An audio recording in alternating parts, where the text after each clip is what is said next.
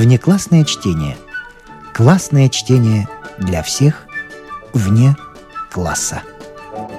Не включенные в курс литературы. Неизвестное произведение известных авторов. Стефан Цвейк. Мендель «Букинист». Часть вторая. Боже мой, бедный господин Мендель. Она была растрогана до слез, как все старые люди, когда им напоминают об их юности, о давних забытых друзьях. Я спросил ее, жив ли он, Ай, боже мой, вот уже пять или шесть, пожалуй, все семь лет прошло с тех пор, как умер бедный господин Мендель. Такой славный, хороший человек был, и как подумаю, сколько лет я его знала. Больше двадцати пяти, ведь он уже был тут, когда я поступила. А что ему дали так умереть, это просто стыд и срам. Бедный господин Мендель. Она совсем разволновалась и спросила меня, не прихожусь ли я ему родственником. Ведь никто никогда о нем не справлялся. И неужели я не знаю, что с ним приключилось? «Нет, мне ничего не известно», — заверил я, «и прошу рассказать мне, рассказать все подробно». Но старушка робко и смущенно поглядывала на меня и все вытирала свои мокрые руки. Я понял — Ей, уборщице, неловко было стоять посреди кафе с растрепанными седыми волосами, в грязном переднике. К тому же она боязливо озиралась по сторонам, не подслушивает ли кто, поэтому я предложил ей пройти в бильярдную, на старое место Менделя и там рассказать мне все, что она знала о нем. Она дружелюбно кивнула, словно благодаря меня за то, что я понял ее, и пошла вперед неуверенным старушечьим шагом. Я за ней. И там, за его столом, она рассказала мне о Якобе Менделе, о гибели Менделя букиниста.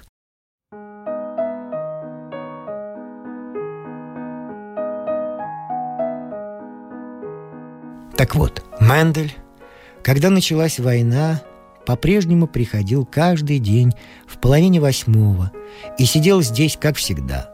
И все так же с утра до вечера занимался. Все в кафе считали и даже часто между собой говорили, что ему и не вдомек, что идет война. Конечно, он ведь никогда не заглядывал в газеты, ни с кем не разговаривал. А когда газетчики подымали крик и все хватали экстренные выпуски, он никогда не вставал с места и не обращал на них внимания. Он и не заметил, что нет Кельнера Франца. Его убили под горлицей. И что сын господина Штангартнера попал в плен в Перемышле. Он никогда не жаловался на то, что хлеб становится все хуже, и что вместо молока он получает бурду из поддельного кофе. Только раз как-то он сказал, что удивительно мало приходит студентов. И все. Бог ты мой, бедняга ни о чем никогда не думал. Одна радость у него была — книги. Но вот пришел день, когда случилось несчастье. В одиннадцать часов утра явился жандарм, а с ним агент тайной полиции. Он показал значок под отворотом пиджака и спросил, бывает ли здесь Якоб Мендель. И они сразу подошли к столу Менделя. А тот в простоте своей сначала подумал, что они хотят продать ему книгу или о чем-то справиться. Но они сразу сказали, чтобы он шел за ними. И увели его. Для кафе это был просто скандал.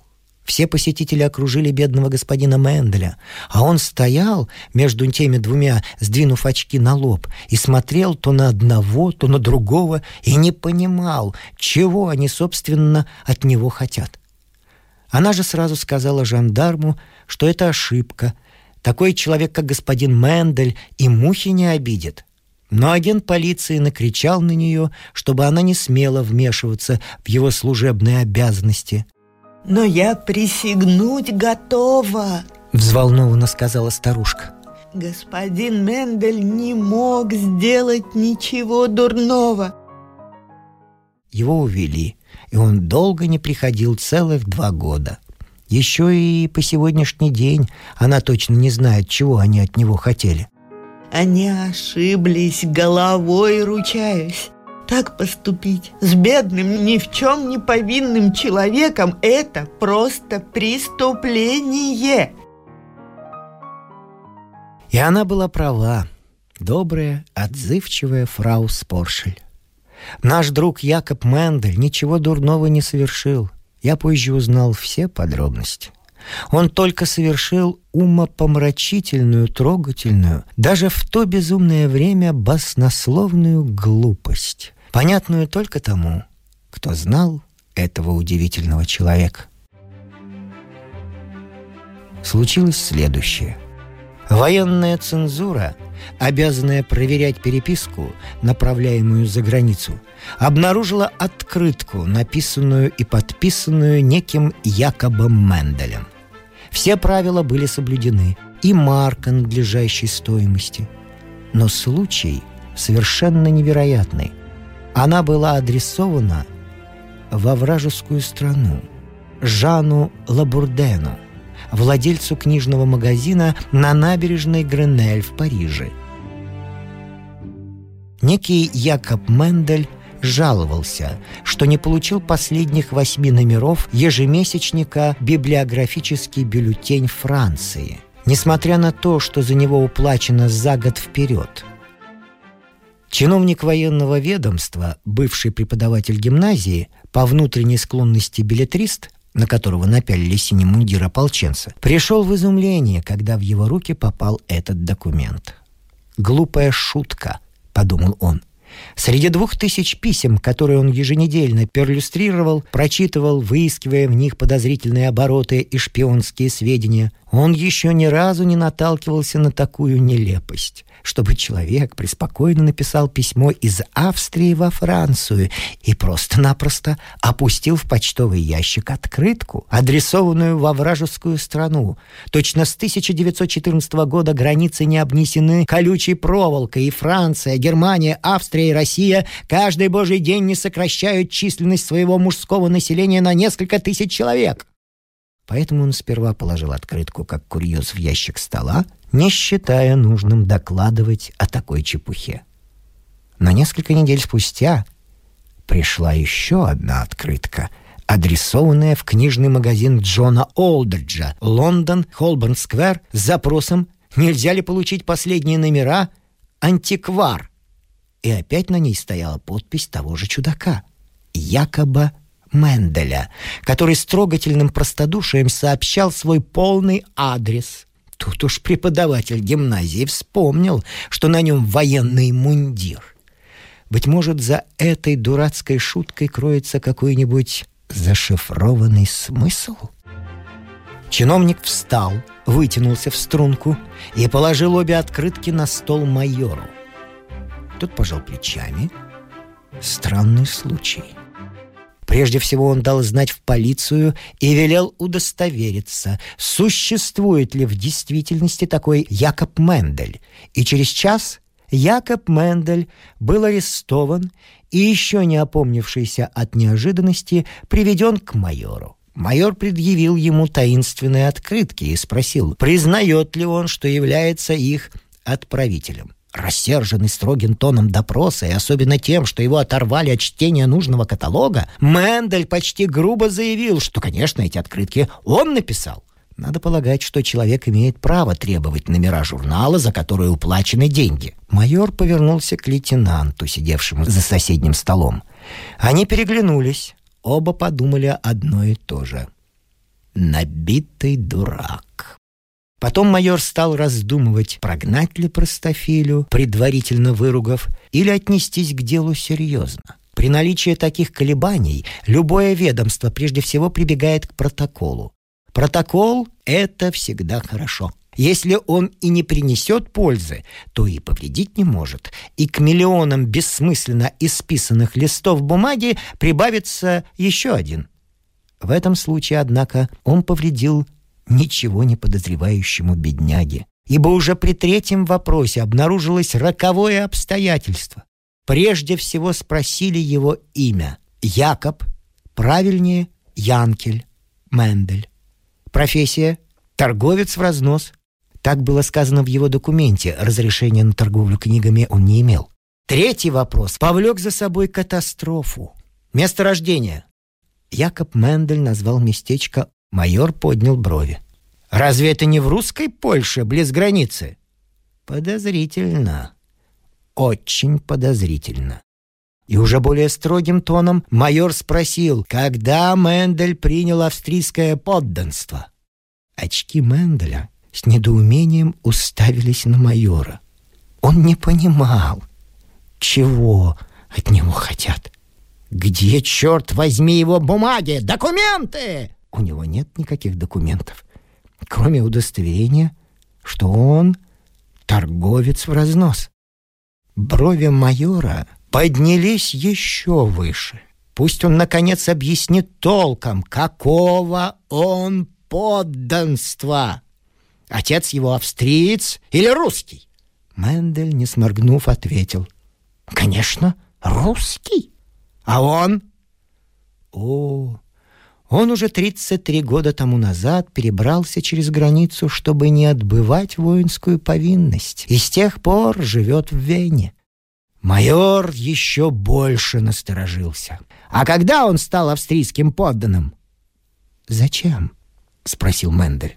Он никогда не интересовался такими вещами. «А, значит, он и сейчас еще русский подданный?»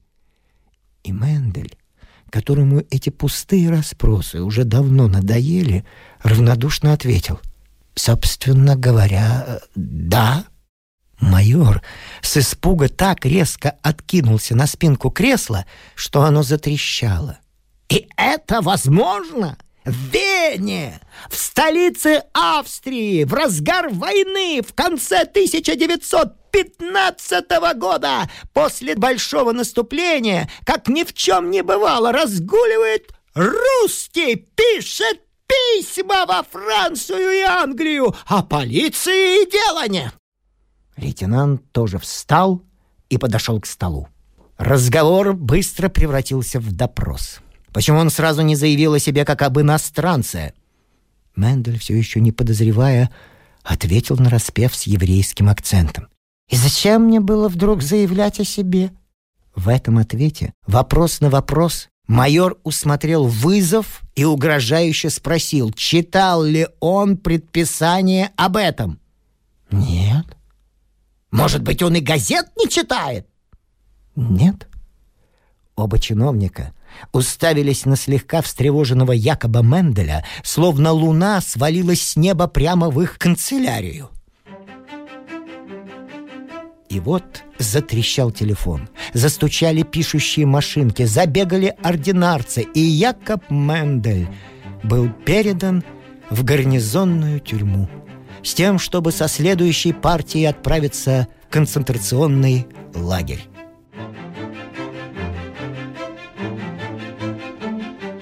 Когда ему приказали следовать за двумя солдатами, он растерянно оглянулся.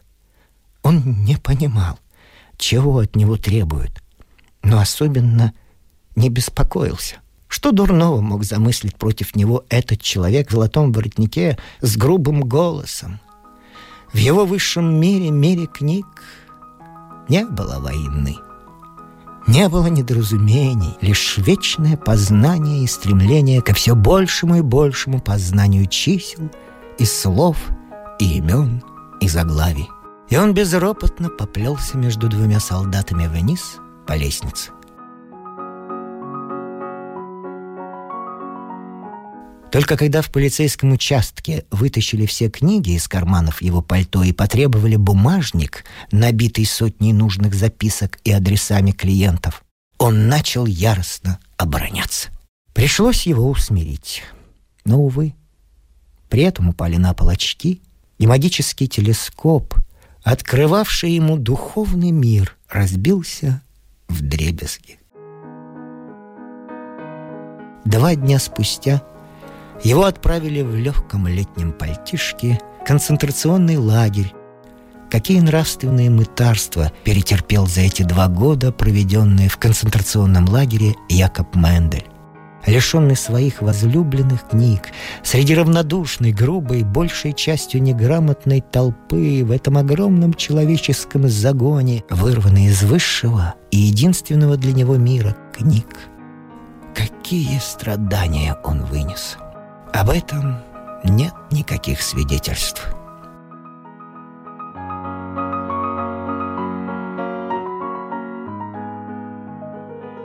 Но мир, отрезвившись от безумия, постепенно начинает понимать, что из всех жестокостей и преступлений этой войны самым бессмысленным, ненужным и потому морально ничем не оправданным было содержание за колючей проволокой ни в чем не повинных людей, давно вышедших из призывного возраста живших много лет в чужой стране и слепо веривших в священный закон гостеприимства, и потому своевременно не бежавших. Это преступление против цивилизации с равной бессмысленностью совершалось во Франции, Германии и Англии, на каждом клочке земли, потерявшей рассудок Европы. И, может быть, Якоб Мендель в числе многих сотен невинных жертв сошел бы с ума, погиб от дизентерии или душевных потрясений, если бы в последнюю минуту чистая случайность, весьма характерная для Австрии, не вернула Менделя в его мир. Дело в том, что после его исчезновения приходили адресованные ему письма от знатных клиентов. Граф Шомберг, страстный коллекционер геральдической литературы, бывший декан богословского факультета Зигетфельд, 80-летний адмирал в отставке Эдлер фон Изик, все они, его верные клиенты, писали к нему в кафе «Глюк». Некоторые из этих писем были пересланы исчезнувшему букинисту в концентрационный лагерь, там они попали в руки полковника, случайно пребывавшего в хорошем настроении. Он удивился знакомству столь знатных людей с этим маленьким, полуслепым, грязным евреем, который с тех пор, как лишился очков, у него не было денег на покупку новых, словно крот, молча сидел в своем углу. Тот, у кого такие связи, вероятно, не совсем обыкновенный человек – полковник разрешил Менделю ответить на письма и обратиться к своим покровителям за помощью. Они не замедлили оказать ее. С обычной для коллекционера горячей солидарностью использовали свои связи и совместной порукой добились того, что Мендель, букинист, после двухлетнего с лишним заключения вернулся в Вену. Правда, под условием ежедневной явки полицию. Но все же он был на свободе. В своей прежней тесной ветхой мансарде мог любоваться выставленными в витринах книгами и, главное, мог вернуться в кафе «Глюк». О возвращении Менделя из преисподней в кафе фрау Споршель рассказала мне по собственным воспоминаниям. В один прекрасный день Иисус Мария, я глазам своим не поверила. Отворяется дверь только на щелочку, лишь бы просунуться. Он ведь всегда так делал. И входит наш бедный господин Мендель. На нем была солдатская шинель вся в заплатах, а на голове и не поймешь что. Может быть, когда-то это была шляпа, довалялась на помойке. Без воротничка, сам точно мертвец. Лицо серое, весь седой, такой худющий. Глядеть жалко. Но он входит, будто ничего не случилось. Ни о чем не спрашивает, ничего не говорит идет прямо к столу, снимает пальто, но уже не так легко и проворно, как раньше, а трудно так дышит. И ни одной книги он не принес с собой, как бывало раньше, а просто садится и, ни слова не говоря, только смотрит перед собой совсем пустыми потухшими глазами – Уж потом, когда мы ему принесли целый ворох бумаг, пришедших для него из Германии, он стал опять читать. Но он был уже не тот, не прежний.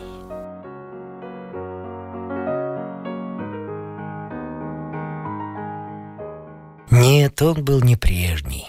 Не был тем чудом света, волшебным всесветным механизмом, регистрирующим книги. Все, видевшие его в то время с грустью, это подтвердили. Что-то навеки изменилось в его обычном тихом, словно дремлющем взоре, устремленном в книгу. Что-то было разрушено. Видимо, страшная кровавая комета в своем бешеном беге не пощадила и скромного мирного светила его книжной вселенной. Глаза, десятки лет взиравшие на нежные, безмолвные, похожие на лапки насекомых печатные буквы, увидели, должно быть, много ужасного в обнесенном колючей проволокой человеческом загоне. Некогда насмешливые, а теперь тусклые, воспаленные, они прятались за плохо связанными тонким шпагатом очками. И что хуже всего, в совершенном здании его памяти рухнул, очевидно, один из контрфорсов, и все строение пошатнулось. Ибо наш мозг, этот созданный из нежнейшего вещества механизм, этот тончайший, точный прибор нашего познания так хрупок, так сложен, что достаточно задетого сосудика, одного потревоженного нерва, переутомленной клетки, малейшего изменения какой-нибудь молекулы, чтобы нарушить высшую всеобъемлющую гармонию человеческого ума. И в памяти Менделя, в этой единственной в своем роде клавиатуре знаний, теперь западали клавиши. Если время от времени кто-нибудь приходил за справкой, он усталым взором всматривался в посетителя, плохо слушал, забывал, о чем его спрашивают.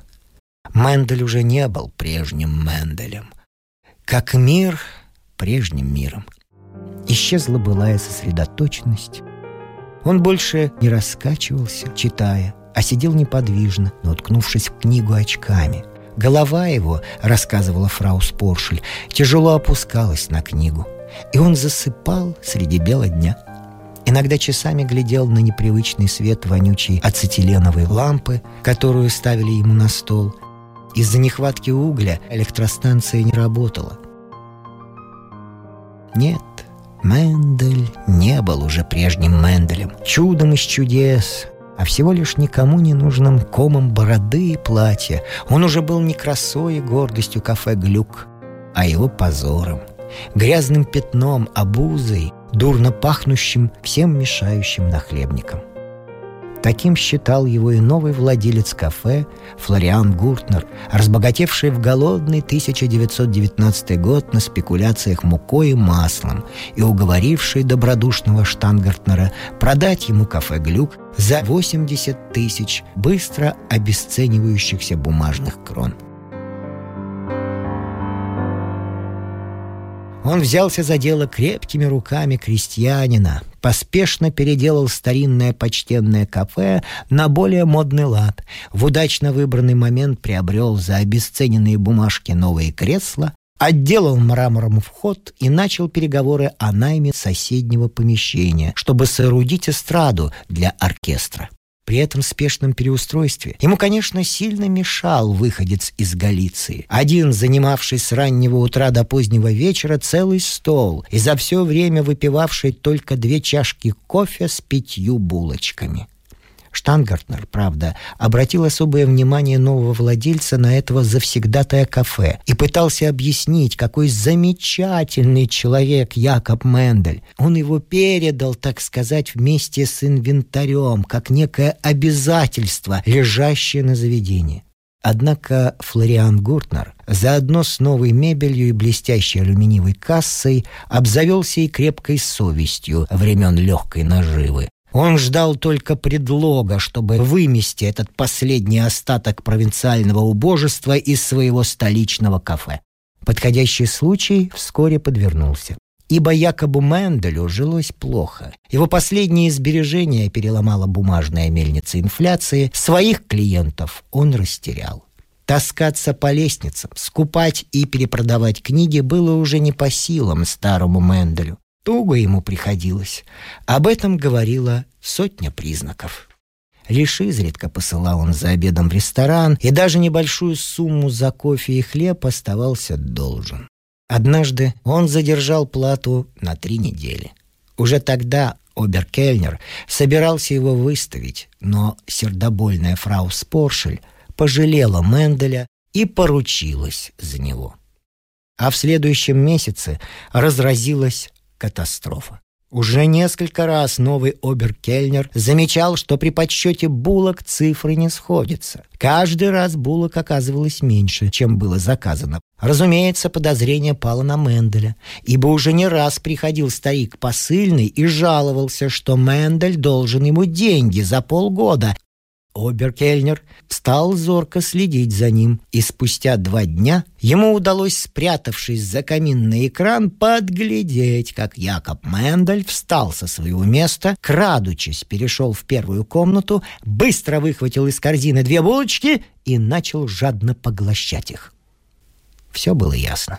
Кельнер сейчас же доложил о происшествии господину Гуртнеру, и тот, обрадовавшись случаю, накричал на Менделя в присутствии всех посетителей. Обвинил его в краже и еще хвалился тем, что не посылает за полицией. Но он велел Менделю сейчас же убираться к черту и больше не появляться здесь.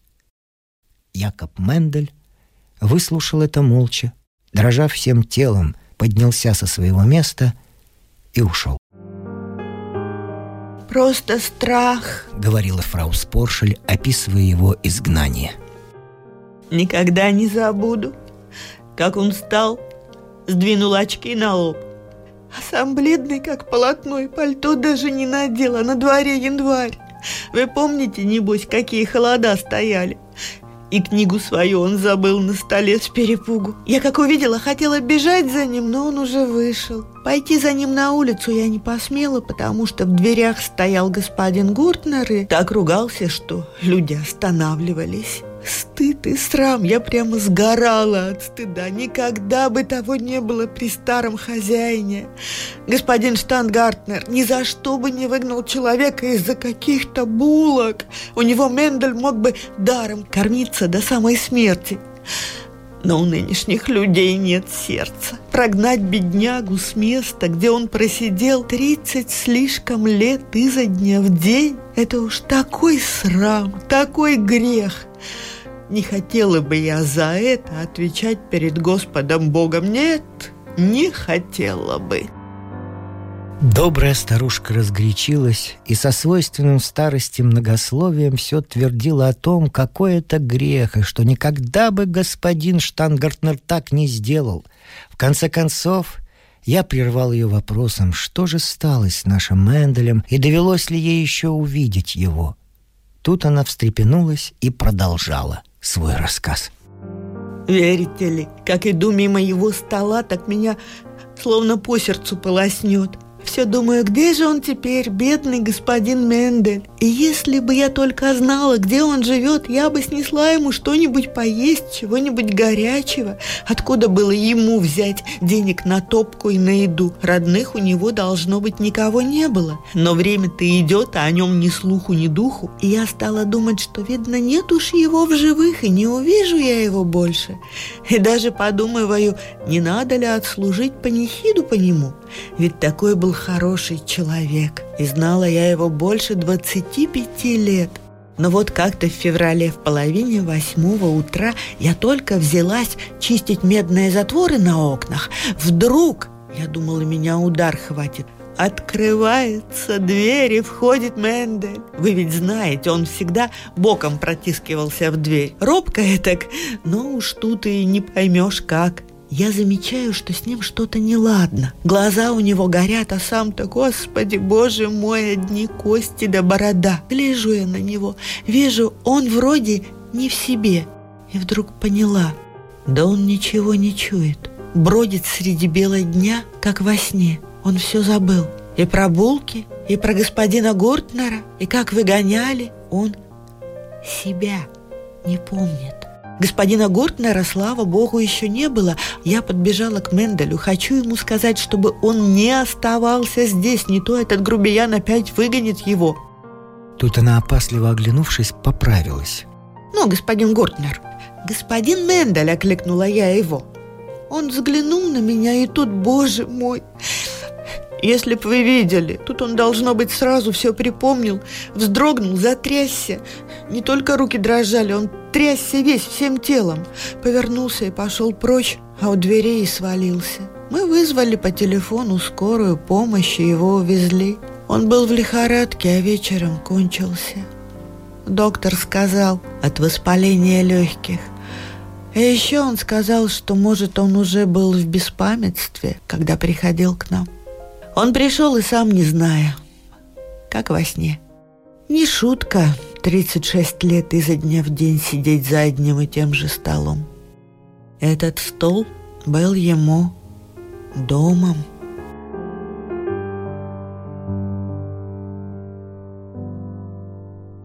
Мы долго еще говорили о нем, мы, последние из знавших этого странного человека. Несмотря на свое микроскопически мелкое существование, он дал мне, неопытному юнцу, первое понятие о жизни, всецело замкнувшейся в духе. А для нее, бедной, задавленной тяжелым трудом уборщицы, не прочитавшей на своем веку ни одной книги, он был только товарищем по несчастью, таким же, как она, бедняком, которому она 25 лет чистила пальто — и пришивала пуговицы. И все же мы отлично понимали друг друга здесь, за его старым покинутым столом, сообща вызывая в нашей памяти его облик, ибо воспоминания всегда объединяют, и вдвойне воспоминания, проникнутые любовью. Но вдруг старушка спохватилась. «Господи, что же это я, а? Книга-то что он тогда оставил на столе? Ведь она сейчас у меня. Я же не знала, куда ему отнести ее. А после, как за ней никто не приходил, я и подумала, оставлю я ее себе на память. Дурного в этом нет, правда? Она торопливо вышла и принесла мне книгу. Я с трудом подавил улыбку. Как охотно вечно игривая, нередко насмешливая судьба не без злости примешивает к жизненным драмам комический элемент. То был том «Библиотека немецкой эротической и занимательной литературы Гайна», хорошо известный каждому библиофилу справочник по галантной литературе. Как раз этот скобрезный перечень, книги имеют свою судьбу, оказался последним заветом, переданным покойным магам и волшебникам в натруженные красные неискушенные руки, никогда, вероятно, не державшие ни одной книги, кроме молитвенника. Я плотно сжимал губы, силясь подавить невольную улыбку, и мое минутное молчание смутило честную женщину. «Может быть, это что-нибудь очень дорогое? Или можно оставить себе?» Я крепко пожал ей руку. «Оставьте ее себе», Наш старый друг Мендель порадовался бы, если бы узнал, что среди тысяч людей, обязанных ему нужной книгой, есть хоть один, сохранивший о нем память.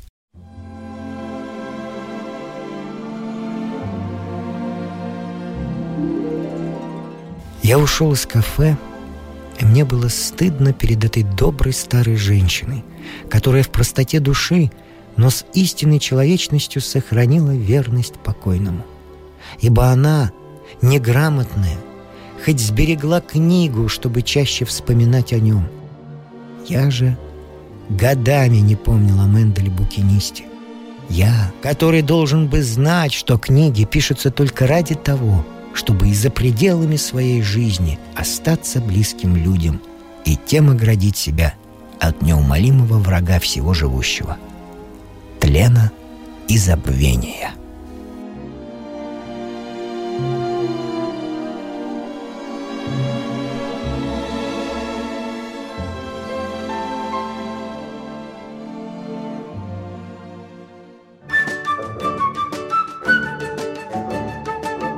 Внеклассное чтение.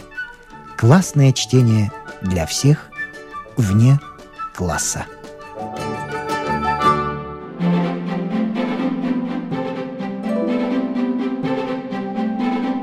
С вами прощаются актеры Наталья Щеглова и Вадим Гросман. Слушайте нас в Spotify, на платформах CastBox, Яндекс.Музыка, Apple Podcast и других. Самых маленьких слушателей мы приглашаем побывать в гостях у книжки. Подкаст Латвийского радио 4. А для тех, кого интересует наша женская роль в истории, в подкасте Латвийского радио 4 звучат истории на манжетах.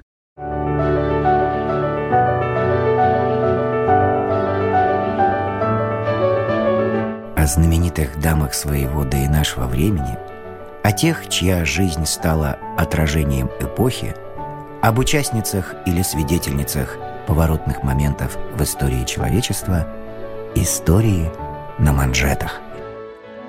Этот и другие подкасты Латвийского радио 4 вы найдете в Spotify, а также на платформах CastBox, Яндекс.Музыка, Apple Podcast и других –